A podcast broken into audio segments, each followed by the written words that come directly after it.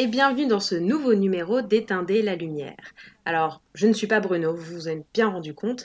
Petite nouveauté au programme de, cette saison, on va chacun notre tour présenter l'émission parce qu'il y en a marre d'entendre parler que Bruno, clairement ça nous saoule. Alors du coup, ne rigole pas Tu vois ce que ça fait, tu vois ce que ça fait quand les gens parlent pendant l'intro. Je comprends pas, je vois pas de quoi tu parles. Donc du coup, c'est moi qui m'y colle cette semaine et c'est moi aussi qui ferai le montage sonore, donc soyez indulgents et faites pas chier, s'il vous plaît. Euh, je vous laisse vous présenter les deux zigotos qui sont autour. Bonjour, je m'appelle Bruno. Je suis chroniqueur d'Éteindre la lumière depuis bientôt 4 ans. Moi, c'est Joël, je suis le, le chiant qui va toujours corriger toutes les conneries de Bruno. Du coup des nouveautés euh, cinéma au programme de notre nouvelle émission.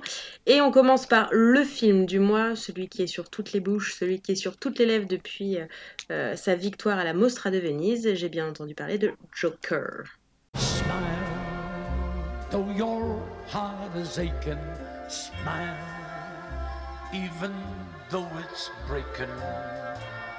Donc, est-ce que quelqu'un veut faire le, le résumé. Joël, Joël, il paraît, il veut le faire. Ah bon? Oh merde. Si, si, tu me l'as dit off, t'as fait Bruno, c'est un résumé Parfait, vas-y Joël. Oh merde, putain, j'en ai pas. Euh, bah, Joker, c'est euh, c'est un film. C'est censé être un film DC Comics, mais euh, on n'essaye pas trop de le montrer que c'est un film DC Comics. Donc au final, c'est juste l'histoire d'un mec qui a euh, des problèmes mentaux. Puis le scénario est arrivé peut-être aux oreilles de, de la Warner. Puis ils ont décidé de coller euh, le Joker par-dessus pour essayer de, de vendre des billets. Voilà. Et il y a Joaquin Phoenix dedans. Pas mal. J'ai l'impression que ça peut être n'importe quel film de Joaquin Phoenix en vrai. Est-ce que Phantom Thread, c'est pas une préquelle à Joker? Ah, mais c'était Daniel Day-Lewis. Salut Les experts du cinéma Non, mais ça y est, bah, en fait, je me suis mis au niveau des chroniqueurs. donc, euh, je, suis un peu oh, moins... je suis un peu moins efficace. Quel connard Bon, déjà, est-ce que, qu'est-ce que vous en avez pensé? Euh, Moi, j'étais pas mal partagé à la fin de la séance. Euh, techniquement, euh, c'est, le meilleur film de Todd Phillips, parce que ça ressemble déjà à un film. Et puis, il y, a un vrai, travail au niveau de la réalisation, de la photo et de la musique. Et puis, Joaquin Phoenix va sûrement choper plein de trophées. Mais j'avais quand même un gros sentiment de malaise par rapport au message qui était transmis par le film, qui a pas mal, pas mal tourné hein, sur les internets, c'est ce côté euh, euh, glorification de la, du, psychopathe euh, qui pourrait limite donner des idées à ce qu'on appelle les très mm. connus incel. Ouais, c'est ça. Moi, j'étais plus que mitigé. Je suis sorti de la salle en colère parce que pour moi, il manque deux trois scènes pour équilibrer le propos du film. Et parce que là, on s'arrête sur euh, le moment où, où le Joker version Joaquin Phoenix est le plus euh, euh, iconisé, quoi. Ça devient un symbole, ça devient une icône. Et, et le fait que le film se termine plus ou moins là-dessus, ben, je trouve ça un, un, peu moyen. Enfin, évidemment que ça va devenir à la fois le, le, le, le, le, nouveau film dont l'étudiant en cinéma sera fan, mais en même temps, le, le, le porte-étendard d'une rébellion ultra-violente potentielle. Enfin, tu vois, il y a un truc où tu te dis... Ça commence déjà, hein, en plus. Bah oui, et tu te dis, c'est peut-être un peu inconscient de l'avoir sorti en tant que tel euh, en ce moment. Je, je pense qu'il aurait fallu finir sur sur deux trois scènes qui te montrent que ben oui d'accord il a pas tort sur plein de points bien sûr mais ça reste surtout un mec cinglé un psychopathe. Une grosse merde. Euh, ouais. Et je trouve que la fin du film n'insiste pas suffisamment là-dessus à mon goût ce qui fait que des gens je veux pas, je, je cherche pas du tout à être condescendant mais des gens avec peut-être un peu plus de, de, de faiblesse ou alors un peu trop de premier degré on peut dire euh, vont peut-être un peu trop prendre ça à cœur et légitimer des conneries en mode bah ouais mais dans, dans Joker c'est ce qu'il fait et on sait tous qu'il a raison quoi. Ouais, enfin je comprends le je comprends le propos et même si j'ai pas mal cringé pendant le film euh, justement en voyant toutes les excuses un peu euh, toutes les raisons en fait qui donnaient à sa transformation moi j'y ai plus plus vu comme une question en fait de, de savoir est-ce que la société, elle n'est pas un peu en partie responsable de l'émergence des monstres en général, tu vois? Et du coup, je j'ai moins pris ça comme, euh, comme une glorification du personnage parce qu'en fait, au début, enfin, t'es forcément avec lui, tu le suis forcément jusqu'à un certain point et en fait, après ça, ça dépend de chaque spectateur, mais il y a un moment où tu peux plus le suivre. Et, du coup, je trouve que c'est cette question-là qui était vachement intéressante. Enfin, moi, cette question-là m'a plu. La réelle était belle et tout ça. J'ai pareil, j'ai pas été euh, hyper. Euh, enfin, j'ai pas, j'ai pas suivi la hype à ce point-là. Euh, j'ai d'ailleurs pas trouvé que Phoenix Mhm. était si, si bon que ça. Moi, il m'a un peu gonflé, euh, pour être honnête. Donc, euh, donc je, trouvais que c'était trop. Le côté euh, violon strident à chaque fois qu'il Il, devient ouf, il en fait, ça me beaucoup saoule. trop. J'ai genre, ah, ça y est, c'est parti. Il va péter un câble, il y a les violons, merci. Enfin, du coup, j'ai C'est- c'est trouvé. les danses. Les danses, c'était tout Ouais, much. voilà. Enfin, je trouve que ça manque vachement de subtilité et c'est dommage parce qu'il y a un, message politique sous-jacent qui est hyper fort et qui est hyper intéressant aussi. Et après, j'ai toujours eu beaucoup de mal, même si je suis d'accord que malheureusement ça arrive. Ça, c'était déjà arrivé quand le premier Dark Knight était, enfin, quand Dark Knight était sorti et c'était arrivé quand Scream était sorti que des enfin, que des, des, des crimes aient été commis euh, via. euh, via l'inspiration voilà dans un film. Moi ça m'énerve toujours parce que on, du coup on blâme le cinéma pour des idées qui étaient déjà là au départ. Donc ça, cette incidence me saoule un peu. Après clairement ça arrive malheureusement. Donc euh, donc voilà. Mais je l'ai pas là pour le coup le, tout, le tollé qui se prend à cause de ça euh, ouais je suis pas je suis pas hyper d'accord non plus. Bah, c'est pas. Non, c'est au- aucunement la faute du film, mais il y a un peu cette question de a-t-on besoin de ce discours-là en ce moment, sachant qu'il y a plein de tensions partout?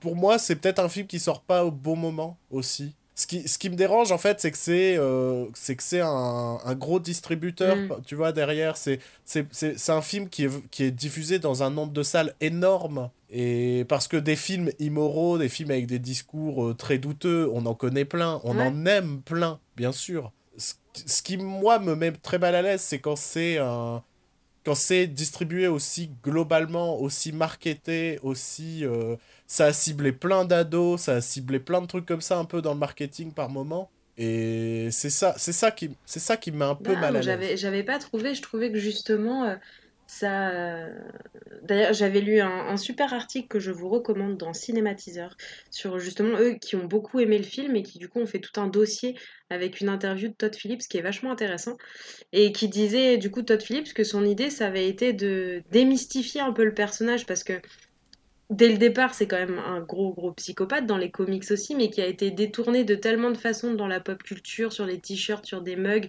le côté le Joker il est trop cool alors que c'est fondamentalement un terroriste et un psychopathe et que du coup Mhm. le côté parce que enfin je veux dire si on prend les choses dans ce sens-là ça a été déjà fait et beaucoup plus mal dans Suicide Squad où on suit quand même les pires enfoirés du monde euh, et que finalement on en fait une team de super-héros avec des costumes stylés et tout ce que tu veux. Alors que fondamentalement le message de Suicide Squad parce que le film est une grosse daube donc on y a moins prêté attention mais c'est exactement la même chose quand même.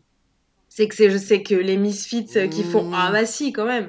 Je veux dire Harley Quinn euh, même même si tu peux mettre Will Smith dans le rôle de Headshot. Oui, mais il n'y a pas, il y a, y a pas les personnages. Est-ce est-ce qu'il y avait, je t'avoue que j'ai aucun souvenir de Suicide Squad, mais est-ce qu'il y avait autant cette euh, incursion de, du public, de la masse, et de montrer que la masse et le public sont tous derrière Joker tu vois, est-ce qu'il y a ce discours-là Bah, dans Suicide Squad? Je suis Ou- pas sûr. bah moi je Oui, trouve parce montre- que Il y avait eu de ce côté où Joker et Harley Quinn, c'était un peu le but des, euh, des relations. euh, exactement Enfin, les relationship euh, goals. Oui, mais ça, c'est par les fans. Mais c'était pas des personnages dans le film. Moi, je parle dans le film. Il y a, le, il y a ce côté de la, la masse et le public est présente dans le film aussi, en fait. Et on les montre comme soutenant le Joker et en le prenant carrément euh, presque comme euh, le, le Christ ressuscité euh, de, euh, du chaos, tu vois. Et moi, c'est. En fait, sincèrement, jusqu'aux 15 dernières minutes, j'avais pas de souci particulier avec le film. Je trouvais que c'était un film redondant Ouais. complètement parce que dès quand dès la première scène du film, on fait "Eh, il est fou." hein. Je crois qu'un des premiers mots du film, c'est le mot fou et je me suis fait "Oh putain de merde." Et donc je- voilà, je trouvais juste que c'était un film redondant, je me suis ennuyé moi devant Joker ouais j'avoue et euh, euh, voilà, c'était un film, je m'étais dit, bon, bah, je- vais rapidement l'oublier, c'est pas grave, euh, je m'en fiche. Et il y a vraiment eu toute, toute cette fin, et je trouve cette, euh, cette iconisation du personnage à la fin avec son discours pendant le talk show, tout ça, qui, qui, qui moi, m'ont amené à douter. Et, et, ce qui est chaud, c'est je sais pas si vous, vous êtes tombé sur, sur certains tweets, mais en gros, la fin, la fin de. Enfin, la séquence du talk show du Joker a, a, fuité. Sur euh, les ouais, réseaux ouais. sociaux notamment. Et t'as plein de gens qui le partagent en mode premier degré incroyable.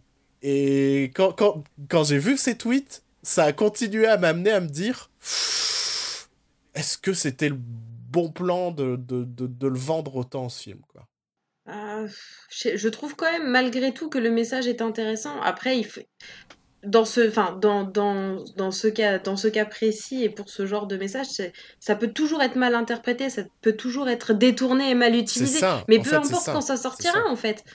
C'est juste, le, le, film, il a été écrit il y a quelques années, quoi. Je sais plus, 2017-2018, un truc comme ça, avant qu'il puisse être fait. Donc il y, avait aussi, euh, euh, ils étaient vraiment pas vers la fin de Trump et il avait pas encore fait tout ça. Donc il y, y, avait une, une, dimension politique hyper forte. Lui dit que c'est pas politique. Par contre, le réalisateur, il dit, il dit qu'il a pas du tout voulu faire un film comme ça. Dire que c'est pas un film politique, c'est c'est quand même bah, je trouve. compliqué. Quand tu vois le film, non, tu peux pas dire que c'est pas un film politique. Je trouvais ça assez surprenant. C'est tout, tout, le sujet, un peu. bon, en même temps, le réalisateur a aussi dit on ne peut plus rien oui, dire, donc. Euh... et c'est. Est-ce est qu'on doit l'écouter? Et c'est un peu une des répliques du film aussi. Euh... La séquence, euh, je, on spoil depuis tout à l'heure en fait, mais euh, bref, la, la séquence euh, du talk show mm. où Joaquin Phoenix dit qu'il est pas politisé, mais juste après commence à tirer sur, sur, sa vue, sur ses vues sur la société et le fait qu'on peut plus rien dire, avec donc les propos qui se rapprochent de Todd Phillips. Mm. Ça, ouais, ça, ça infirme un peu le fait que le film est pas politique, quoi. En fait, je crois que les interviews de Todd Phillips qui ont suivi la sortie ont du film ont joué en la défaveur. enfin, pour moi, attention, je parle pour moi, pour mon avis, je trouve vraiment que ben, depuis que j'ai vu ces interviews de Todd Phillips, j'ai vu le film euh, une semaine après ouais, sa sortie. Donc y a, tout était déjà un peu sorti. Donc j'y suis allé en connaissant un peu plus le personnage Todd Phillips. Et ça a dû certainement jouer sur mon appréciation du film aussi. Ou en tout cas sur, mon, sur ma vision de son message. Ouais. Mais une nouvelle fois, comme tu l'as dit, oui, des films avec ce genre de message, on en en voit plein, on, on en aime plein. Euh, tu vois, le dernier Lars von Trier est complètement euh, immoral et horrible, et j'ai adoré ce film. Mm. Donc, c'est pas, c'est pas le souci du message, c'est le, le souci de, de la transmission énorme à travers le monde de ce message, et qui peut être mal interprété par certaines personnes. C'est ça qui me dérange, en fait on voit des manifestations où certains manifestants sont maquillés en Joker. Ouais, maquillés en Joker. Joaquin Phoenix. Ah oui, après on dit pas qu'il va y avoir un meurtre, non, on mais... dit pas qu'il va y avoir... Un... Non, c'est juste que ça n'aide pas les choses à se calmer, à, à s'adoucir. Euh, Par contre, si je peux dire un point positif, ce film me donne euh, une forme d'espoir d'un renouveau de ce genre de cinéma je pense que le succès là de Joker montre qu'on peut faire des films de super-héros un peu plus exigeants, enfin de super-héros entre guillemets, adaptés de comics on va dire, un peu plus exigeants, un peu plus différents. Et j'espère que c'est une porte euh, ouverte à faire plein de choses différentes autour de ces personnages de comics. Euh, moi, je rêve toujours de, de, mes, extrava de mes extravagantes aventures d'un homme chauve-souris par Wes Anderson.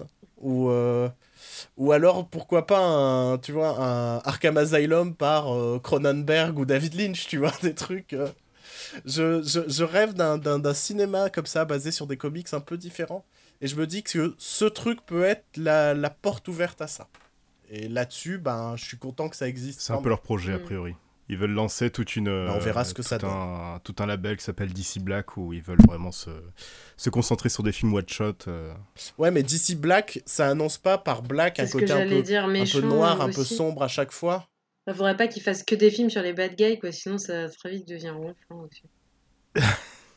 Ouais mais après, je, point positif aussi de ma part, j'ai été, comme tu disais, jo Joël, euh, hyper surpris de la, de la photo et de la mise en scène. Parce que j'y suis allée sachant qui était Top Phillips et franchement à part euh, Perry Bad Trip si il avait fait euh, celui avec Miles. Taylor là. Non non. Ah. enfin oui sûrement Bon, mais euh, oui voilà. Mais après je déteste Jonah Hill donc forcément j'ai pas aimé.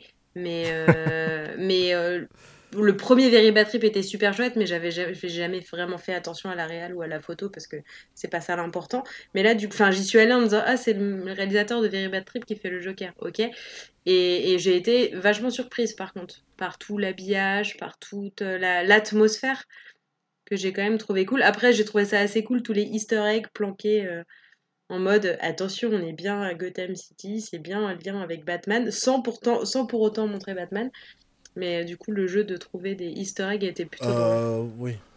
J'ai trouvé ça un peu lourd. Ah oui, de toute façon, euh, euh, c'est le mec qui a, dans, dans, une des premières scènes de son film, euh, montré un petit singe qui taille une pipe à un petit chinois. Alors, tu t'attendais à de ah, la subtilité ou bien? mais non, mais Joe, Joe, il sait que je déteste les Very Bad Trip, donc ça, je, justement, j'ai trouvé ça vraiment lourdingue en termes d'easter egg. Et euh, juste pour revenir sur euh, la mise en scène, tout ça, moi je trouve que la photo est belle, mais que la mise en scène n'est pas incroyable. Je, je trouve pas qu'elle soit très fine et très intelligente. Euh, je pense à cette scène justement qui est carrément l'affiche du film du Joker qui descend les escaliers. C'est surcuté, j'ai trouvé ça insupportable. Alors que je me dis, un plan séquence aurait peut-être été plus mhm. efficace et, et, et, et plus intéressant qu'un truc surcuté, genre monte les pieds, monte l'œil, monte le machin, monte le bras qui part à droite. Vas-y, prends le plan large du gars qui descend. Je... Il y a plein de moments, je me suis dit, ouais, la photo est magnifique, mais par contre, point de vue mise en scène, c'est un peu banal et parfois lourdingue. Quoi. Moi, je pense qu'on aurait gagné si le film était plus ancré dans le monde DC Comics, qu'on voit bien la différence entre le monde réel, enfin qu'on qu'on sache bien que ce monde est bien un monde fictif et que le personnage est détaché de la réalité, justement qu'on puisse euh, vraiment se voir ce personnage comme, euh, bah, comme le monstre qu'il est, quoi. Plutôt que après, euh, comme on, revient sur, enfin, je reviens sur ce qu'on a dit tout à l'heure sur l'iconisation du personnage en tant que héros, quoi. Des choses à ajouter pour ce donc film qui nous a beaucoup plu, on peut le dire. c'est vrai, c'est vrai que on n'est pas très dithyrambique. Hein. Est-ce que j'ai autre chose à rajouter? Bah moi j'ai bien aimé Joaquin Phoenix, mais... C'est vrai? Mais je suis d'accord sur le fait qu'il... Bah, je suis d'accord sur le fait qu'il en faisait des caisses. Euh, j'ai pas aimé la, la, la première... Enfin, même la deuxième scène de danse, et là je suis d'accord avec Joe aussi, en fait. Je trouvais que les danses... En fait, je vois pas, je vois pas le lien entre la danse et son personnage. Euh, mais... Euh, c'est le, seul moment où il sent lui-même, en fait. Le fait qu'il en fasse des caisses, je trouvais que justement, ça ça cassait un petit peu cette sensation de, de réalité. Hmm. Ah si, j'ai trouvé un truc, mais c'est pas très positif. oh non, merde, on avait dit qu'on était positif cette année. C'est super d'avoir Zazie Beats dans son film et en faire un personnage complètement mal écrit et inutile. ça. Voilà. Bon, bah on a vachement kiffé le Joker, allez le voir. Hein. Bisous. bah c'est pas un mauvais film, hein. c'est juste... Non, euh, c'est clair. Mais ouais, ça, déjà, ça fait grincer des dents pendant tout le film. Et, et ouais, et moi, je suis sortie et j'étais genre, tout ça pour ça. C'est le, c'est le nouveau Fight Club. Ah non, ça va pas ou quoi?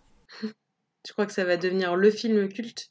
Mais le souci, c'est que c'est en chemin pour. C'est pris trop premier degré, alors que Fight Club, c'était pareil. C'était un, ça va un discours aussi euh, sur la maladie mentale et, les, euh, et, la, société, entre guillemets, mais euh, qui a été pris premier degré. Et comme disait Bruno, ça va devenir le film à poster dans chambre de film d'étudiants de, de, cinéma.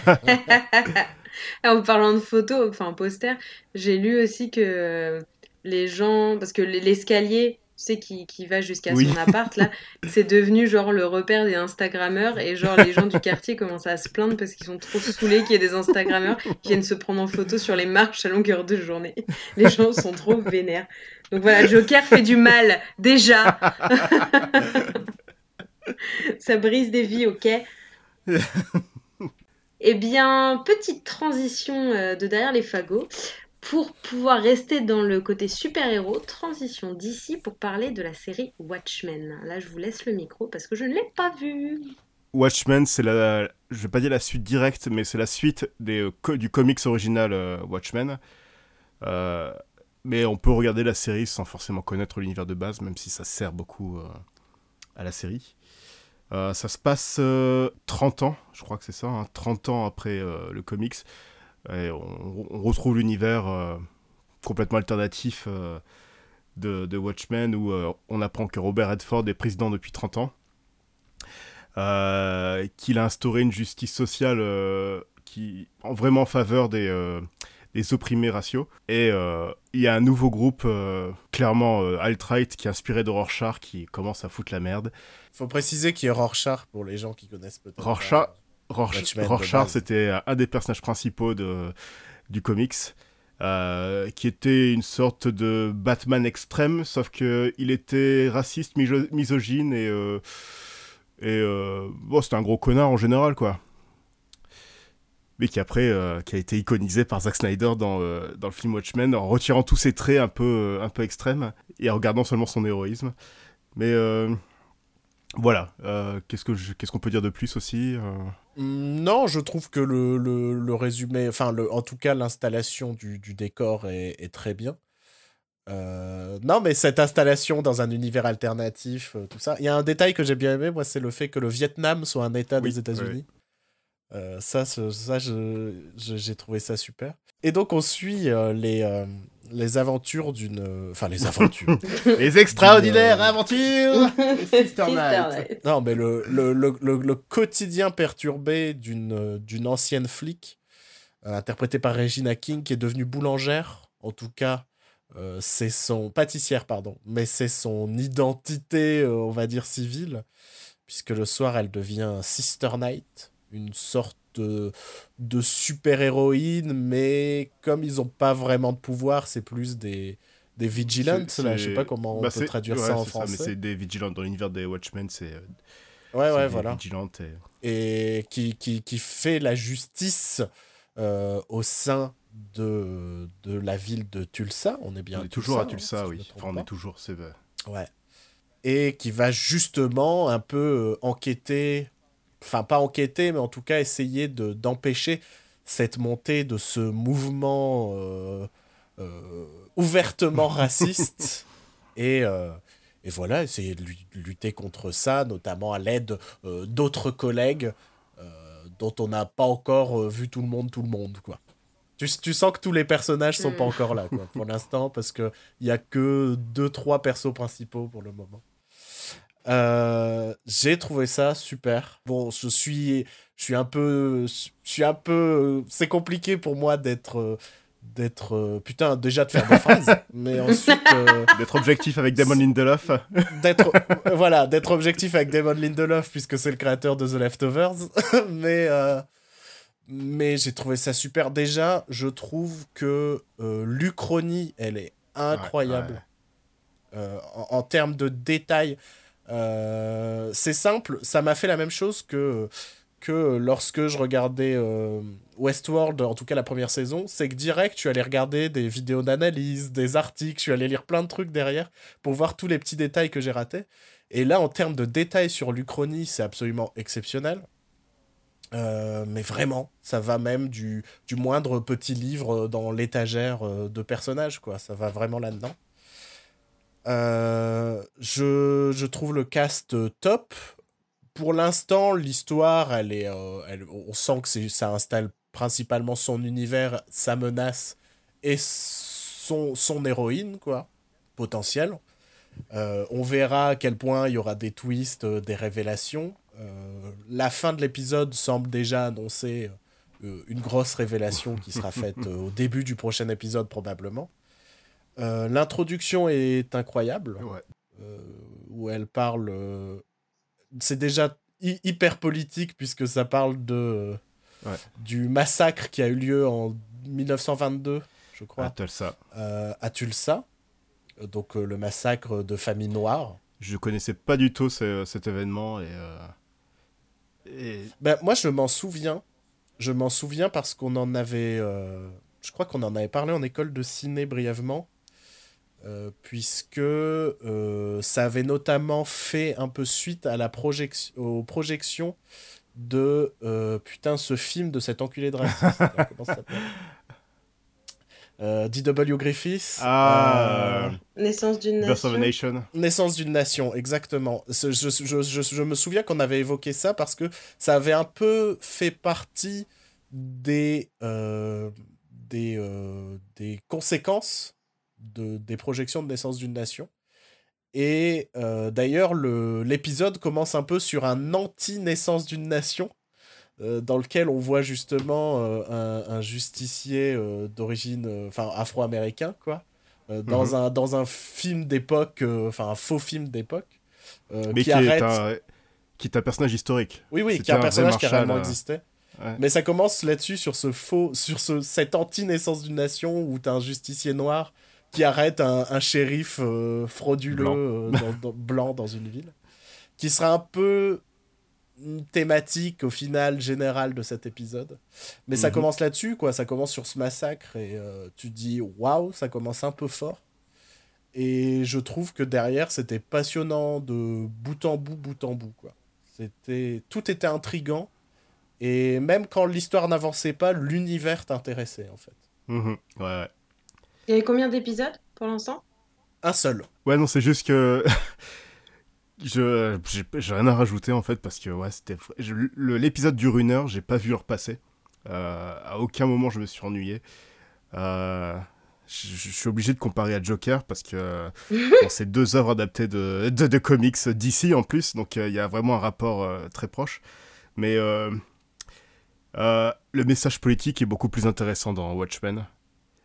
Qui est, même s'il est, il est tout autant d'actualité que le message de Joker, mais ouais, celui de Watchmen est quand même beaucoup plus intéressant. Oui, parce qu'il va. Je pense qu'en fait, il va construire autour et pas juste faire un constat. Je pense que la série va construire autour de ce thème d'actualité. Et je crois que l'une des majeures différences, elle est là-dedans en fait. Mhm. Et au niveau du casting, vous parliez du casting, mais j'ai vu sur euh, Twitter les gens être euh, en émoi devant Regina King, alors qu'on qu'on sait déjà depuis quelques années hein, que- qu'elle défonce sa mère, cette, euh, cette dame. mais euh, du coup, euh, elle est vraiment bien. Bon, elle est bien. Je- Après, je j'ai pas trop. Pour le moment, elle a rien non plus. Elle a pas non plus donné à 100% encore de ses capacités, tu vois. Oui, mais elle botte des culs. Ouais, c'est ça. Ah. C'est qu'elle, est au cœur d'une scène d'action, euh, la seule scène d'action, on va dire, de Oui, l'épisode. elle, elle débarque dans un taudis rempli de, De nazi. de, de nazis. Elle défonce une porte, puis elle fout un gros point dans la gueule d'un nazi, puis elle l'emmène chez les flics. Et c'est. euh, Donc rien que ça, c'est sympathique. c'est. euh, voilà. C'est, euh, j'ai envie de dire, baiser de chef, là. Mouah. Bah écoutez, j'ai hâte de voir, parce que étant fan de Lindelof et de The Leftovers, cœur, cœur, euh, j'attendais son prochain projet. Par rapport au film de Snyder, euh, si vous n'avez pas foncièrement adhéré au film de Snyder, et on est très rare, je- mais je vous fais signe, euh, ça peut vous, vous réconcilier avec l'univers Watchmen et vous donner envie de lire le comics. voilà. Parce que vraiment, moi, le film de Snyder, ça m'en touche une sans m'en toucher l'autre. Et là, vraiment, toute cette vrai uchronie, elle m'a passionné. Ah oui, le film de Snyder, j'en ai rien à foutre. Je, je l'ai peut-être vu deux fois et je me suis forcé à le revoir une deuxième fois, je pense, quand j'étais en école de ciné en me disant. Bah, Je crois que c'était à l'arrivée de Netflix, il était, il était sur Netflix peut-être, quelque chose comme ça. Oui. Et, et ça ne m'intéresse pas, son, son film ne m'intéresse pas. Et c'est un truc de fou. Et, euh, et là, le premier épisode m'a absolument passionné. Je voulais tout savoir, je voulais, je voulais comprendre cet univers. Alors, il y a des éléments qu'on comprend si on a lu le comics.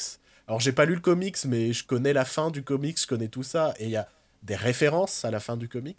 Mhm. Euh, Mais il y a plein de questions que je me pose et il y a plein de questions que... auxquelles j'ai envie d'avoir des réponses, quoi. Là où le film de Snyder, vraiment, ça ne m'intéressait pas. Tout ce qui se passait... En fait, je déteste les dialogues chez Zack Snyder. Tout est trop pompeux. C'est absolument insupportable. Euh, là, on a potentiellement un perso qui est sûrement Ozymandias. Sûrement. Tout semble le, laisse- le laisser penser. qu'il y a un- 80 95% sûr que c'est lui. Ouais, qui est interprété par Jeremy Irons, à Ouais. poil, pour ceux qui veulent Oui, savoir. en train de taper sur une machine à écrire. Et, euh, et, et je me souviens que dans le film, je, je trouvais Ozymandias absolument pompeux, il me cassait les couilles, tout ça. Et, et, et là, j'ai trop envie c'est Matthew Good, comment oses-tu? Et j'ai trop envie de, de- d'en savoir plus là. Je, vraiment, je suis overhypé par la série. Là où le film, j'en ai rien à foutre. Mais dans les comics, Adrian Veidt, euh, enfin le Ozymandias, c'est un personnage très charmant euh, qui est euh, qui est pas euh, le, le bloc euh, sans émotion qu'il est dans le film. Mais c'est ça, mais ils sont, ils sont. Moi, les persos du film ne m'intéressent pas. C'est fou à quel point je déteste ce film. J'ai pas de perso auquel je me suis attaché dans le film. Je suis incapable de, de même de si à part Docteur Manhattan et Ozymandias, je peux pas te citer les noms. je peux pas te citer ce qu'ils font, je peux rien te citer de ce film, quoi. Rien. Si, il y a euh, le hibou et euh, le spectre soyeux qui baise sur Alléluia de Leonard Cohen. Et le générique est, cool. Mais chez Snyder, les Le génériques sont souvent générique est cool. chambé. C'est le seul truc bien du film pour moi. Après, le problème du, enfin, un des problèmes du film, c'est que Zack Snyder a retiré tout le côté euh, très gauchiste de d'Alan Moore pour en faire un film très libertarien et ça n'a pas plu. Le fait que déjà Rorschach soit euh, à la limite de l'extrême droite et qu'à la fin du film, enfin à la fin du comics, il envoyait son journal euh, qui, qui établit toute la vérité sur la conspiration d'Ozymandias. Il envoie ça à un journal d'extrême droite. Ce qui justifie, ce qui justifie pour la série.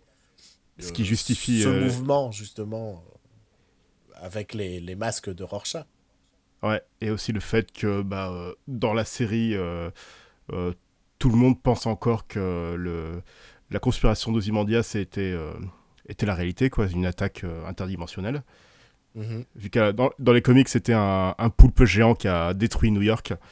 Oui. Euh, dans le film, c'était juste une explosion euh, de Dr Manhattan, entre guillemets. Euh, et là, je ne sais plus du tout où j'allais en venir, en fait. je, je ne sais pas. Mais on peut peut-être juste conclure en disant que c'était bien. Oui, c'était super. Et euh, ouais, je, je, je suis très content aussi que le- la série fait que si- la saison ne fait que 6 épisodes euh, a priori. Euh, ça veut dire que ça va être une série plutôt courte et plutôt assez dense et en même temps euh, je- ça va pas ça va pas traîner en longueur quoi. Très bien, eh bien merci messieurs. Vivement Euh, ça- dimanche prochain. Ça donne envie. Du coup, tous les dimanches, C'est tous les dimanches, ouais, c'est le nouveau Game of Thrones. c'est noté. Voilà. Et du coup, on va rester dans les, dans les, dans les femmes euh, de caractère, puisque moi j'ai vu, mais vous ne l'avez pas vu, euh, Portrait de la jeune fille en feu de Céline Sciamma. Donc ça a clairement rien à voir avec les super-héros, Euh, mais c'est un film absolument magnifique que, dont j'ai pas résisté euh, le- l'envie de vous parler. Donc pour vous résumer un petit peu euh, rapidement le pitch, euh, on a, ça se passe en 1700 et quelques, et on a une jeune peintre, jeune femme peintre, qui est assez rare pour le mentionner, qui s'appelle Marianne, euh, fille d'un peintre très célèbre, surtout au niveau des portraits, et qui est engagée par une femme très riche pour peindre le portrait de sa jeune fille afin d'envoyer le portrait à son futur époux qui est en Italie. La jeune fille euh, qui vient de sortir du couvent, donc qui s'appelle Héloïse, refuse absolument de se faire peindre parce qu'elle veut absolument pas se marier. Du coup, Marianne, la peintre, est, est placée euh, dans la maison comme sa femme de compagnie, sa dame de compagnie. Et en fait, doit la peindre uniquement le soir seule dans sa chambre et donc passe sa journée à la regarder pour pouvoir imprimer en fait ce, ce visage et pouvoir la peindre comme il faut le soir. Et euh, à force de la regarder, tombe éperdument amoureuse d'elle. Et, et je ne vous en dis pas plus. Donc pour ceux qui connaissent euh, Céline Sciamma, je ne sais pas si vous avez vu des films euh, d'elle. Pas du Pas. tout. Je connais Aucun que deux noms. D'accord. Bon, bah, va falloir réparer ça parce qu'il y en a des vraiment très beaux.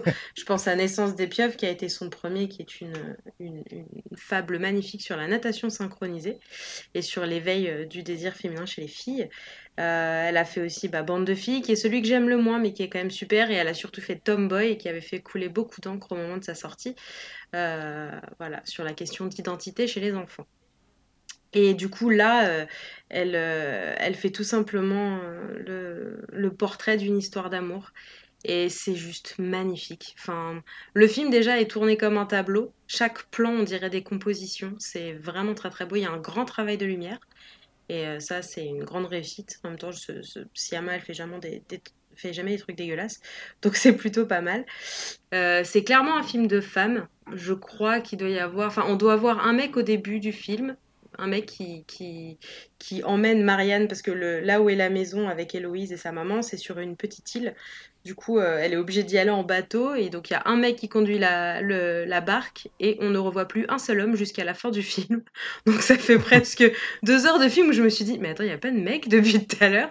Donc, déjà, ça, c'était un, un chouette changement. Quand même, au cinéma, c'est assez rare qu'on voit ça. Et, et, euh, et ce qui est hyper fort aussi, c'est le casting.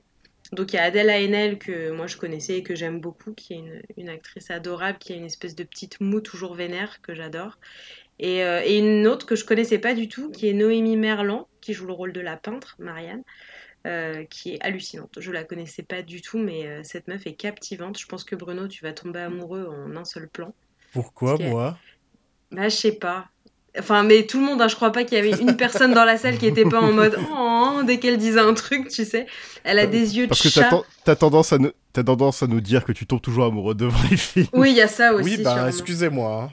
Non, mais enfin, tu n'es... là pour le coup, t'étais vraiment pas le seul parce que moi je suis tombée en émoi, quoi. Je la trouve mais ravissante. Euh, Il y a aussi Valeria Golino qui joue du coup la maman.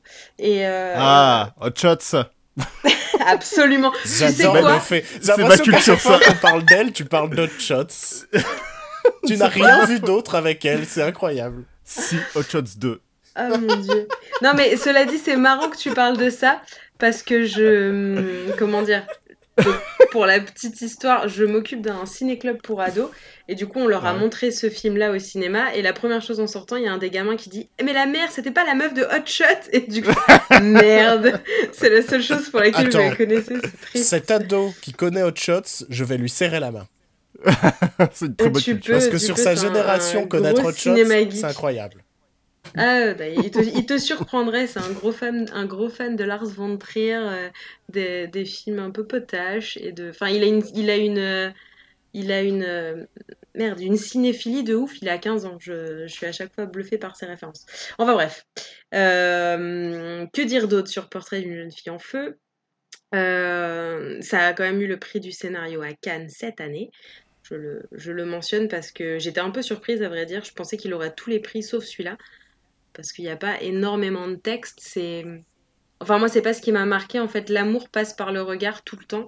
C'est vraiment un film là-dessus, euh, sur la, le, ouais vraiment sur euh, le, le- regard que tu portes sur l'autre, sur la description. Il y a beaucoup de plans sur euh, le, je sais pas moi, le corps de Adèle Haenel, sur le côté de ses joues, le côté de ses yeux, puisque tu, en fait tu finis par faire comme le personnage de Marianne et à toi essayer de te- t'imprimer son visage dans ton cerveau pour pouvoir la peindre avec elle le soir. Donc euh, l'histoire d'amour est très belle, très très très simple finalement, enfin très simple malgré le sujet, parce qu'une relation homosexuelle euh, en 1770 c'était clairement pas la facilité, mais euh, mais c'est vraiment très très beau, tout simple. Il y a des scènes belles à faire pleurer. Donc, euh, donc je vous le recommande vivement. En plus, c'est vrai que Céline Sciamma, je sais qu'il y en a plein qui aiment pas parce que ils trouvent que c'est vraiment le cinéma type d'auteur, genre elle sort de la féministe, donc vrai, c'est vraiment estampillé un peu euh, là-dessus. Et c'est con parce que parce que du coup, je pense qu'il y a des gens qui passent à côté de ces films alors que ils sont très accessibles et, euh, et chacun y voit ce qu'il veut. Donc je vous recommande vraiment de, si vous pouvez, d'aller le voir parce qu'on ne s'ennuie pas. C'est hyper beau, c'est hyper drôle aussi. J'étais hyper surprise. Il y a énormément de comédie. Ça fait un peu comédie romantique par plein de moments d'ailleurs. Donc ça, c'est assez charmant. Et euh, c'est assez osé parce que ça parle de plein de sujets du féminisme aussi. Euh, ça parle d'avortement à cette époque. C'est quand même, ça te montre un peu tous les. Il y a une scène très très drôle où en fait, je spoil mais on s'en fout, euh, où euh, la, la petite bonne qui travaille du coup dans la, dans la grande maison se retrouve enceinte et en fait fait tout ce qu'elle peut grâce, enfin à l'aide de Marianne et Héloïse pour faire une fausse couche. Et du coup, elle fait, elle court sur place, elle saute, elle se pend au plafond, elle mange des herbes à la con. Enfin voilà, elle fait vraiment tous les trucs pour essayer. comique, ça? Je te jure que la scène est hyper comique. Donc, euh, bah ouais, mais tu sais, tu, la regardes, elles sont en train de discuter et tout, et pendant ce temps-là, t'as juste les pieds de la meuf qui dépassent derrière parce qu'elle est pendue au plafond à une poutre en espérant que le bébé descende. Donc oui, t'es obligé de rigoler. Je suis désolée, mais c'est fait pour. Et du coup, je trouve qu'il y a, il y a plein de choses hyper subtiles et, et vraiment bien faites dans ce film. Donc voilà, je vous recommande Portrait d'une jeune fille en feu. Et je vous recommande de voir les autres aussi. Parce que parce qu'elle a un chouette cinéma, cette dame. Bah, ce sera probablement fait un jour. Oui, euh, en plus, ces films, à part, euh, à part Jeune fille en feu, je crois qu'il doit faire un peu plus de deux heures. Euh, Naissance des pieuvres, il est hyper court. Tomboy, pareil. Donc, euh, go, quoi. J'ai j'ai presque envie de le voir, et pourtant, cinéma français et moi. Pff, Joël, tu me Franchement, fais. déjà, honte. tu vois. J'ai- J'aime bien Adèle Haenel, j'avais bien aimé dans Liberté. Oui, mais je trouve, euh, j'adore son visage. Elle, elle a l'air de toujours faire la gueule, j'adore ça. Elle a cette moue Et, euh, trop. juste-. Je veux juste rajouter une chose. J'ai vu Rain Man et aussi Los Angeles 2013 avec Valeria Golino. je n'ai pas vu que Hot Shots. Avoue que t'as cherché pendant que je parlais sur ton portable d'autres films avec elle parce que tu te rappelais pas. Exactement. Ah voilà How dare you Oh Moi j'ai vu ici, elle joue dans Frida aussi. C'est dans Frida que je l'avais connue. Du coup, dans Portrait d'une jeune fille en feu, il y a, contrairement à, beaucoup de films qui parlent d'histoires d'amour entre deux femmes, il n'y a pas trop trop de scènes euh, un peu coquines. Mais ne vous en faites pas pour les plus coquins d'entre vous, car Bruno a une petite surprise pour vous. Générique. Oh. Mm. Le porno à Bruno. Bon, puisque moi j'ai un peu plus de courage qu'Aurélie, euh, j'ai décidé de faire ma chronique en live. J'espère que ça va vous plaire. Ça commence bien. Comme ça, euh, vous, vous- vous- comme ça, les gens ils peuvent réagir et rigoler en même temps. Rigolez, s'il vous plaît. Merci, Joël. Bon, alors, à l'annonce de la sortie très proche, à l'époque, d'El Camino, euh, j'ai tout de suite cherché un moyen de me remémorer un peu Breaking Bad. Seulement, euh, 62 épisodes, c'est un peu long, et vu le peu de temps qu'il me restait, il me fallait trouver une solution pour euh, me rafraîchir la mémoire. Les plus pertinents d'entre vous me signaleraient qu'un fan a créé un montage de deux heures intitulé sobrement Breaking Bad The Movie, et en effet, à cela, je vous dirais, vous êtes pertinent. C'est vrai. Mais c'est pas assez ludique pour, ce que, pour que je puisse faire une chronique là-dessus, en fait. Euh, D'autres me renverraient vers des vidéos YouTube, des extraits d'Aaron Paul chez Jimmy Kimmel. Mais une nouvelle fois, bah, ça suffit pas à faire une chronique. Et c'est donc après moult recherches, euh, moult notifications de, ouvrez les guillemets, blocage de mon ordinateur, veuillez appeler ce numéro, euh, que j'ai trouvé mon, mon Eldorado, mon trésor, le sujet de ma chronique. Messieurs, mesdames, je, je vais vous parler d'un film sorti en 2012, euh, réalisé par David Lord pour le studio Sweet Mess Film. Un nom qui peut déjà évoquer des choses à certains, puisque euh, je vais vous parler de Breaking Bad Triple X.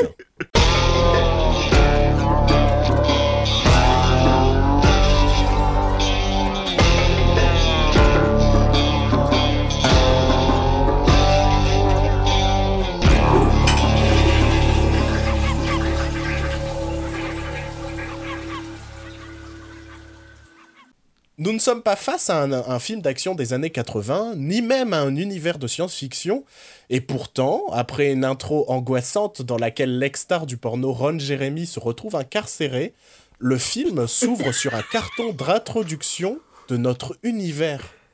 On y apprend que ce Breaking Bad Triple X se déroule dans un futur alternatif. En effet, Dick Frost, le nouveau gouverneur de Californie, a déclaré la guerre au porno. Les tournages, la vente, la distribution des films pour adultes est désormais considérée comme un crime. Pourtant, Est-ce que ça se passe dans l'univers de Watchmen? je, je sais pas, je, je t'avoue que j'ai pas, j'ai pas creusé plus que ça. Pourtant, la demande du public est toujours très présente et l'industrie du porno continue de se développer, mais de façon plus clandestine. Aussi, il y ajoute un petit peu à la dernière minute l'interdiction des médicaments luttant contre les troubles de l'érection, au détriment des industries pharmaceutiques, mais surtout au détriment de notre bon vieux Walter White. Croisement improbable entre un ingénieur informaticien et Channing Tatum, je tiens à le préciser. Ce bon vieux Walter que l'on retrouve chez son médecin justement pour cette raison. Malgré le décolleté plus que plongeant de l'infirmière qui l'accompagne, Walter ne parvient plus à bander. Mais pour le rassurer, le médecin lui signale que c'est tant mieux, il est libre, libre de toute tension sexuelle, qu'il devrait en être heureux, et qu'il n'a pas besoin d'avoir de rapport sexuel puisqu'il a déjà eu un enfant. Déçu, Walter repart, tandis que le médecin et son assistante s'adonnent hypocritement au plaisir de la chair. 17 minutes et 132 oh yeah plus tard, Walter est enfin rentré chez lui. Mais pas de trêve pour notre anti-héros, puisque sa famille est là pour célébrer son anniversaire autour de quatre assiettes en carton et d'une somptueuse omelette norvégienne. Durant la discussion, on voit toute l'intelligence du film, puisque Mr. White n'est pas le fameux professeur de chimie qu'on connaît tant, mais il est prof de cinéma. Habile. Hank Mmh. et sa superbe chemise hawaïenne, lui, est toujours flic. C'est d'ailleurs lui qui a participé à l'arrestation de Ron Jeremy. Comme dans la série originale, c'est en apprenant tout l'argent que ce milieu peut se faire au marché noir que Walter a le déclic. Il est d'ailleurs invité par son beau-frère à assister à une arrestation, mais qui semble surtout être un prétexte pour se rincer l'œil. Dans tous les cas, c'est une offre qu'il ne peut pas refuser. On assiste donc au tournage d'un classique de chez Classique, tellement classique qu'il en redevient nouveau au dire du réalisateur. Une femme de ménage reçoit la visite du livreur de pizza et de son supplément saucisse. Plus endurant que le médecin, c'est 23 minutes plus tard que l'on reprend le cours de notre fabuleux récit. Alors qu'est en train d'être filmé le money shot, les flics entrent et arrêtent tout le monde. Tous? Non. Puisqu'une irréductible actrice du nom de Jessie Pickman, et qui s'avère être une des élèves de la classe de Walter, annonce connaître personnellement le gouverneur et le prouve. Malgré la honte que ressent ce gouverneur, mauvais sosie de Sam Rockwell par ailleurs, vis-à-vis de la fille, ouvrez les guillemets, d'un de ses amis proches, il demande aux flics de la laisser partir. Mhm. Walt l'aide à rassembler ses affaires parce que lui, lui, c'est un vrai gentleman. Contrairement à Hank qui pense qu'elle a assez de silicone pour construire sa propre vallée. Silicone, vallée, jeu de mots comme il y en a des milliards dans ce film. Après avoir récupéré son adresse, Mr. White rejoint Jessie à son hôtel pour lui faire une proposition qu'elle ne peut pas refuser. Il est formellement contre la loi imposée par le gouverneur, et il est impressionné par la carrière de Jessie. Alors, il aimerait à nouveau se battre pour un combat juste. Il connaît un moyen de faire tomber cette loi. Filmer la vraie relation entre Jesse le gouverneur et le faire chanter.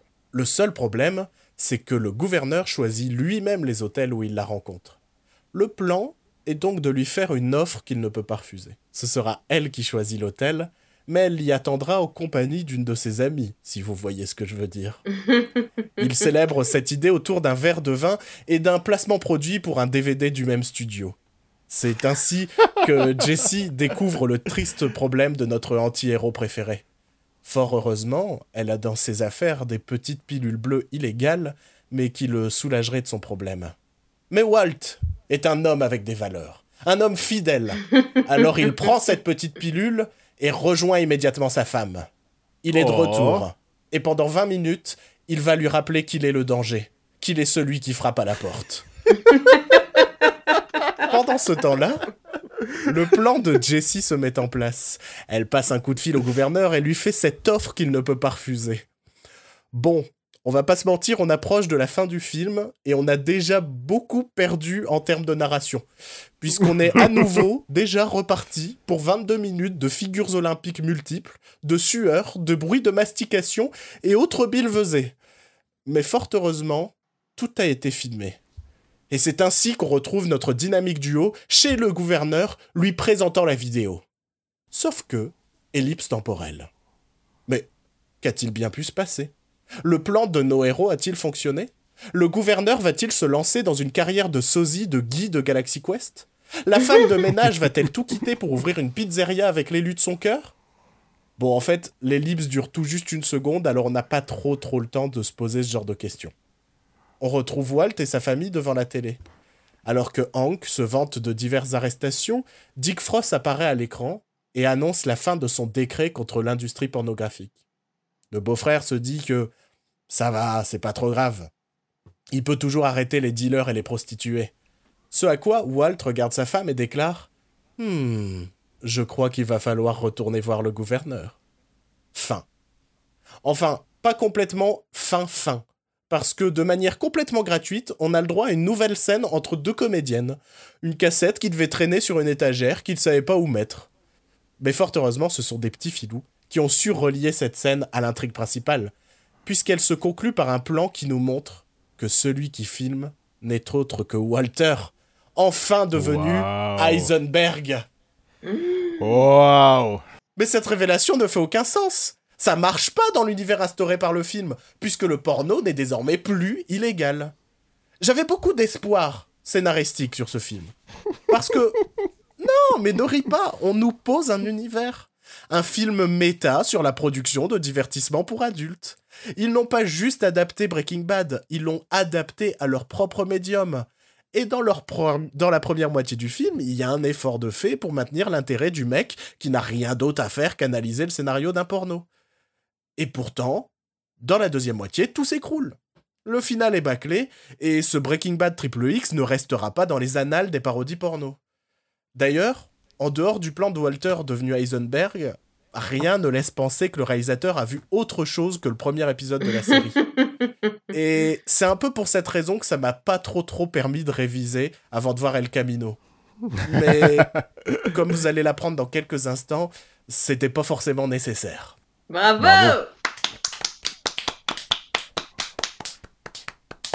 Je suis quand même assez content que Walter White dedans soit très amoureux de sa femme et la respecte euh, à ce point. Mais mec, c'est vraiment la scène à laquelle je m'attendais le moins. Parce que c'est littéralement, il y a lui et la meuf qui joue Jesse Pinkman, ils sont dans un canapé en train de boire du vin, en train de mater un porno. Elle lui sort du Viagra, tu vois. Tu fais, bon, on sait ce qui va se passer. Et je te jure, il fait ce truc de, non, j'aime ma femme. Et donc, il prend le Viagra, il rentre chez lui, hop, et après, il, bah, voilà, après, arrive, arrive ce qui arrive. Mais, euh, mais euh, ça m'a choqué, c'est un homme avec des valeurs, quoi. C'est beau. Ah bah, il y a encore de l'amour dans le porno, et c'est ça qui est important. eh bien, merci beaucoup, Bruno. C'était incroyable. J'espère que c'était aussi bon pour vous que pour nous. oh, bah, fallait bien la faire, merde. Et du coup, donc si tu t'étais euh, vraiment attelé à trouver euh, des infos sur Breaking Bad, c'est parce que tu as vu El Camino. En effet.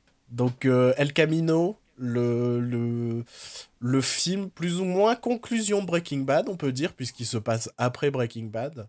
On retrouve le, perso de Jesse Pinkman, on retrouve euh, essentiellement des gens qu'on a déjà vus dans Breaking Bad, jusqu'aux créateurs scénaristes, puisque c'est Vince Gilligan qui, reprend euh, ses fonctions, et qui fait aussi la réalisation de, ce film.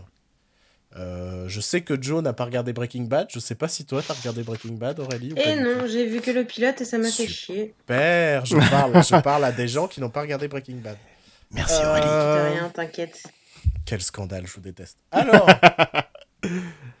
bah, au final, j'ai pas grand chose à dire sur Breaking Bad, sur euh, El Camino, pardon, puisque euh, c'est un film absolument inutile. Euh, je, je me dois un peu de spoiler la série, malheureusement, mais, mais la série se terminait sur le personnage de Jesse, justement, qui s'enfuit au bord d'une à bord d'une voiture. Et on, on, on, sait pas vers quoi il va, mais il s'est enfui on, termine le film sur Jesse Pinkman qui s'enfuit. Voilà. Et donc, en fait, on nous a créé des péripéties qui ne servent strictement à rien. Alors, on va dire si, c'est un peu ça.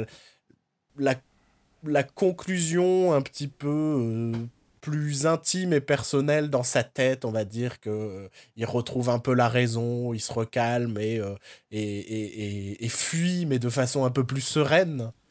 Mais dans tous les cas, en fait, on, termine un peu à la même étape que euh, on terminait déjà la série.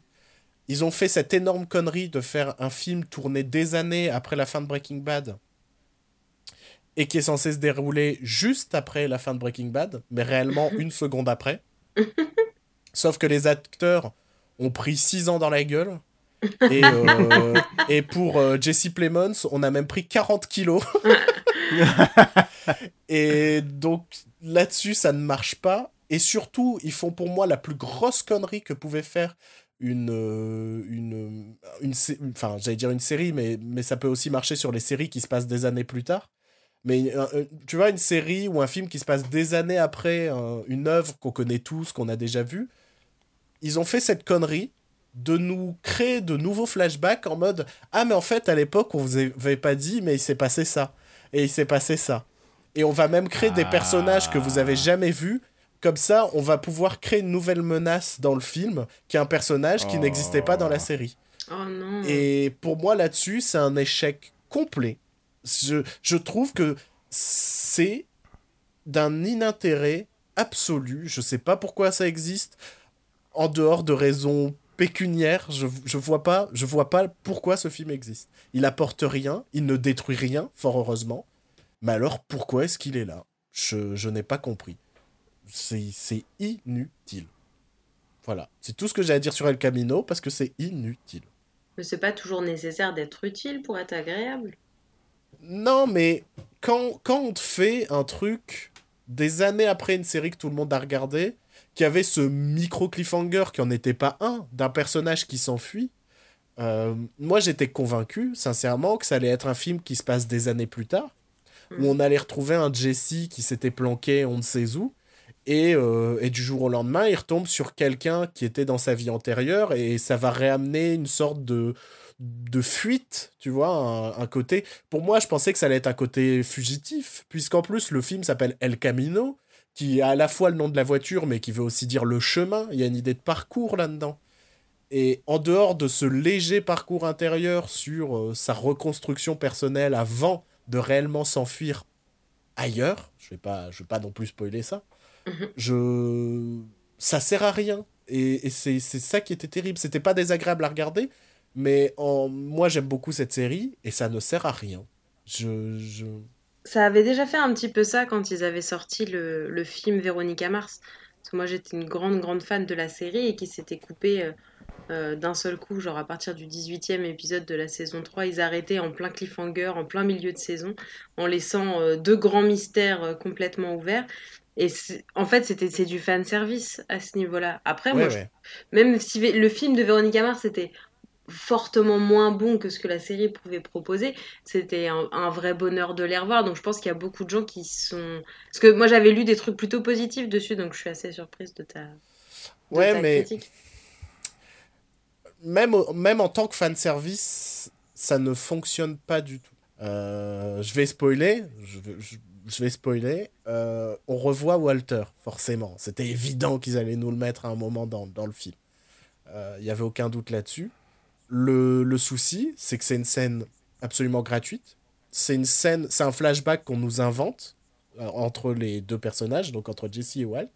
Et ça n'apporte absolument rien à la trame ou au personnage. C'est juste un moment entre les deux où ils sont en train de prendre le petit-déj dans un diner et ils discutent. Et... et même en tant que fanservice, en fait, pour moi, ça marche pas. Quitte à faire du fanservice, il aurait fallu relier d'une manière ou d'une autre euh, ce film à Better Call Saul.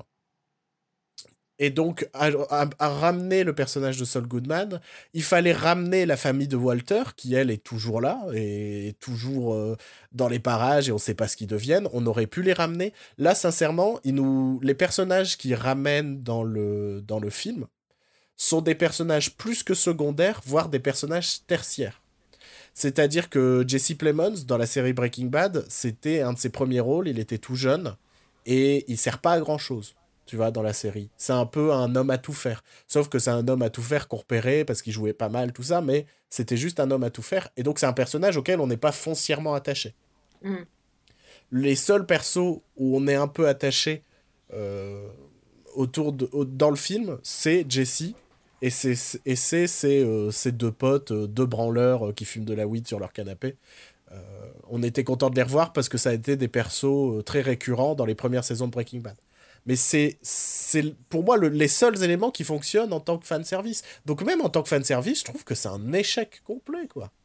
Vraiment, je ne comprends pas l'existence de ce film. Je... Inexplicable. voilà, c'est Bruno, la positive attitude. Non, mais en ça a fait, duré deux épisodes. non, mais en fait, sinon j'avais bien aimé euh, la fameuse invasion des ours en Sicile, mais j'avais oublié que je devais parler d'El Camino, donc j'ai préféré parler d'El Camino. Salut. Il a préféré cracher son venin plutôt que de dire des trucs positifs sur les ours. Scandale Donc, euh, t'as préféré la parodie porno ou le, ou le film Oui. El Camino? Non, j'ai quand même préféré El Camino, faut pas non plus. euh, Ah, c'est dommage non parce que je trouve que le, la- le début de la, fin, de, de la parodie porno euh, a l'air hyper intéressant. Oui, mais si tu comptes, le film, il doit faire une. La, la parodie porno, ça doit faire 1h50, et t'as euh, 1h35 de baise, quoi. Donc, Bah, c'est un porno quand même, mon monsieur, le excusez-moi. quart d'heure le quart d'heure de, de scénar que j'ai regardé, c'était quand même pas ouf ouf, quoi. Je peux pas dire que c'est exceptionnel. franchement, ce serait de la mauvaise foi de dire que c'est mieux qu'El Camino.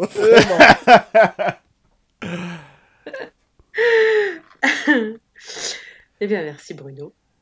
Euh, histoire de, terminer euh, cette émission sur une petite note positive, parce que Bruno a décidé de, de gâcher notre, notre résolution de l'année d'être positif sur les films. Euh, du coup, moi, je voulais aussi vous parler de ce week-end. J'ai été au FIFIB, donc au Festival international du film indépendant de Bordeaux. Donc, c'était la huitième édition cette année. Donc, du coup, je ne sais pas si vous avez déjà entendu parler de ce festival, ni l'un ni l'autre, ou vous, chers auditeurs. Si, si, le festival, si. Mais euh, j'y ai jamais mis les pieds, par Eh bien, je vous encourage à y aller parce que du, du coup, à part le fait bah, d'aller à Bordeaux, euh, qui peut à la rigueur vous coûter un peu cher, le prix du pass hum. est vraiment abordable et on voit une sélection de films vraiment, vraiment très intéressante. Et du coup, axé donc sur l'indépendance. Il y a plusieurs compétitions. Tu as une compétition internationale, euh, une compétition française, une compétition ce qu'ils appellent contrebande. Donc, c'est des films qui sont pour la plupart autoproduits ou alors en recherche de producteurs, et une sélection court métrage. Euh, des jurys assez prestigieux, parce que cette année, par exemple, il y avait euh, Roxane Mesquida, Mona Chokri, Rachid Jadani, Sarah Forestier, Flora Fishback, euh, et le président du jury qui était Zal Batmanglish. Si vous regardez The vous savez très bien de qui je parle, puisque c'est le créateur de The euh, et le réalisateur de The East ou euh, ah, c'est un collaborateur c'est le, collaborateur régulier euh. de Brit Marling Brit Marling voilà, je crois que c'est un de ses je crois qu'ils ont fait même leurs études de ciné ensemble. oui, tout à fait. Ben, J'allais y venir parce que du coup, j'ai eu la chance extrême pendant ce week-end de voir trois masterclass, dont celle de Zal Batmanglish, qui était absolument incroyable. Il nous l'a faite en français en plus parce qu'il est né en France, il est né à Nice donc euh, ça cause un peu français. Et du coup, oui, effectivement, ils se sont rencontrés en... juste avant l'école de cinéma avec Britt Marling. Et du coup, depuis qu'ils se sont rencontrés, ils ont bossé ensemble. Du coup, elle écrit, lui réalise, pour la plupart. Et du coup, la masterclass était vraiment fascinante. Je sais qu'elle a été filmée, donc je ne sais pas si elle sera disponible. Si c'est le cas, euh, je vous encourage à la regarder parce que c'est vraiment passionnant. Il donne plein de clés aussi sur ce qu'aurait été la, la, partie 3 de The Away. Euh, qui du coup est encore plus frustrant parce que bordel, ça aurait été tellement bien. Euh, plein de choses sur la, la, la danse. Euh, la danse de, de la série, sur ses influences. Enfin voilà, c'était hyper intéressant. On a eu aussi droit à deux autres masterclass, donc masterclass de Alejandro Jodorowsky, euh, qui était venu présenter son dernier film, euh, que je n'ai pas vu malheureusement parce que je suis arrivée trop tard sur le festival, mais euh, sa masterclass à lui était fabuleuse. C'est pas tellement une masterclass en fait, c'est juste lui qui parle non-stop pendant deux heures, parce que, parce que Jodorowsky n'a aucun filtre et, et n'a aucune pause. Donc ça n'a pas arrêté de parler, mais c'était passionnant parce que parce qu'il a rencontré Fellini, parce que il a travaillé avec Wells, parce que du coup il a 90 ans et des 90 années de, souvenirs cinéma. Donc ça c'était aussi euh, vraiment très agréable et ma ma petite perle a été surtout de voir du coup James Gray en masterclass aussi. Euh, et là c'était une grande surprise parce que figurez-vous que ce mec est hilarant. Euh, contrairement au film qu'il fait, D'ailleurs, il l'a même dit lui-même. Il a dit Moi, par exemple, quand je réalisais Tout Lover, j'étais persuadée de réaliser une comédie romantique. Je crois que dans la salle, tout le monde a fait hum, Pardon Tout Lover, c'est le film qui fait le plus chialer de l'univers. Ok, très bien. Donc, euh, ça, c'était euh, assez, euh, assez inattendu, le fait qu'il soit aussi aussi drôle, aussi détaché par rapport à ses films. Il n'est pas du tout fan de son travail, donc à chaque fois qu'on mettait un extrait, il était genre oh non, mettez pas ça, je préfère qu'on discute. voilà. Donc ça, c'était plutôt cool. Donc voilà, c'est un, un chouette festival. Je peux vous donner évidemment ceux qui ont gagné, mais qui sortiront bientôt, cela dit. Donc euh, ce serait bien que ce cinéma soit encouragé parce que même si on, aime tous les trois euh, tout plein de, de, genres de films différents. On parle quand même souvent de films qui, qui sont bah, déjà pas mal distribués sur des cinémas, euh, sur beaucoup de cinémas, et qui ont quand même une grande visibilité. Je ne critique pas, hein, c'est pas du tout euh, dans, dans, ce sens-là, mais du coup des petits films comme, euh, comme ceux qui passent à Bordeaux, c'est bien de les voir aussi parce que c'est un cinéma intéressant, fort, et qu'il faut qu'il perdure, et que ce qui fait que ça perdure, c'est les gens qui vont les voir dans les salles. Donc euh, allez-y. Donc le grand prix qui a gagné, c'est Noura Rêve de Inde Boujna, euh, qui sortira en novembre, je crois le 13. Et prix spécial du jury pour la communion de Yann Komassa, qui sortira également en novembre. On ira les voir parce que voilà. Et euh, prix du court métrage, par contre, je ne sais pas s'il sera disponible au visionnage. Je sais qu'il est dans plusieurs festivals, il tourne pas mal. De La Terreur Mes Sœurs d'Alexis Langlois, et qui du coup un court métrage sur les drag queens. Donc euh, vous me connaissez, forcément j'aime. Voilà, petit compte rendu de ce Fifib, une, une bien belle édition et je vous recommande bah, déjà d'aller checker un peu le site parce que c'est vraiment pas mal foutu. Et euh, si le cœur vous en dit, à aller même sur le festival l'année prochaine que c'est hyper accessible. Vous pouvez quasi rencontrer tout le monde en plus. Tout le monde traîne au même endroit donc c'est hyper facile de discuter avec, euh, avec les invités. Voilà. Super. Ça a l'air cool. Ouais, ouais non, bah, l'année prochaine, pourquoi pas un petit, un petit trip éteindre les lumières au fifi. Hein. Oui, bah, on, on, attend, on attend un virement euh, de la part des auditeurs. Et eh, tu te fous de ma gueule, Bordeaux, c'est pas loin, merde. Mais quoi, Bordeaux, c'est pas loin C'est littéralement l'opposé de, de, de moi. D'où c'est pas loin C'est à l'opposé d'où je suis. Oui, mais écoute, c'est deux, deux, heures en train de Paris, écoute. Euh, oh, écoute là, écoute là, la parisienne, là, le centre du monde, là. Merde, hein. Tout est direct depuis chez eux, de, de, toute manière. Oh, ça y est, ils vont Quand c'est pas la grève ah. Des choses à ajouter, les gars? Non, parce qu'on n'était pas au festival. Oh euh, Si vous avez des enfants, allez voir la, la, la, la fameuse invasion des ours en Sicile. Euh, c'est mieux que n'importe euh, euh, quelle comédie, euh, comédie d'animation à la con on peut avoir euh, un peu trop souvent en salle. Ça a ses défauts, mais c'est quand même qualitatif. Et... et... si vous avez des enfants, arrêtez de forcer pour aller voir des films interdits moins de 12 ans, parce que c'est assez saoulant. Le quand on est de l'autre côté de la caisse. eh bien, chers auditeurs, merci beaucoup de nous avoir supportés encore une fois. Hein, ça nous touche que vous restez et que vous, que vous nous écoutiez déblatérer des merdes pendant, pendant des heures. Vraiment merci. Euh, on n'oublie pas de partager le podcast, ça fait du bien à l'âme, ça fait du bien au corps. Euh, du coup, vous pouvez nous... Ouais, arrêtez, je suis, je suis en feu aujourd'hui. Euh, vous pouvez nous écouter sur toutes les plateformes où il y a des bons podcasts, c'est-à-dire toutes les plateformes. également sur Spotify. Vous nous suivez, s'il vous plaît, ça nous fait plaisir. Pas dans la rue parce que c'est chelou, mais vous pouvez nous suivre sur Twitter, sur Facebook, sur Instagram. on répond à toutes sollicitations, surtout Joël et Bruno. moi, par contre, non.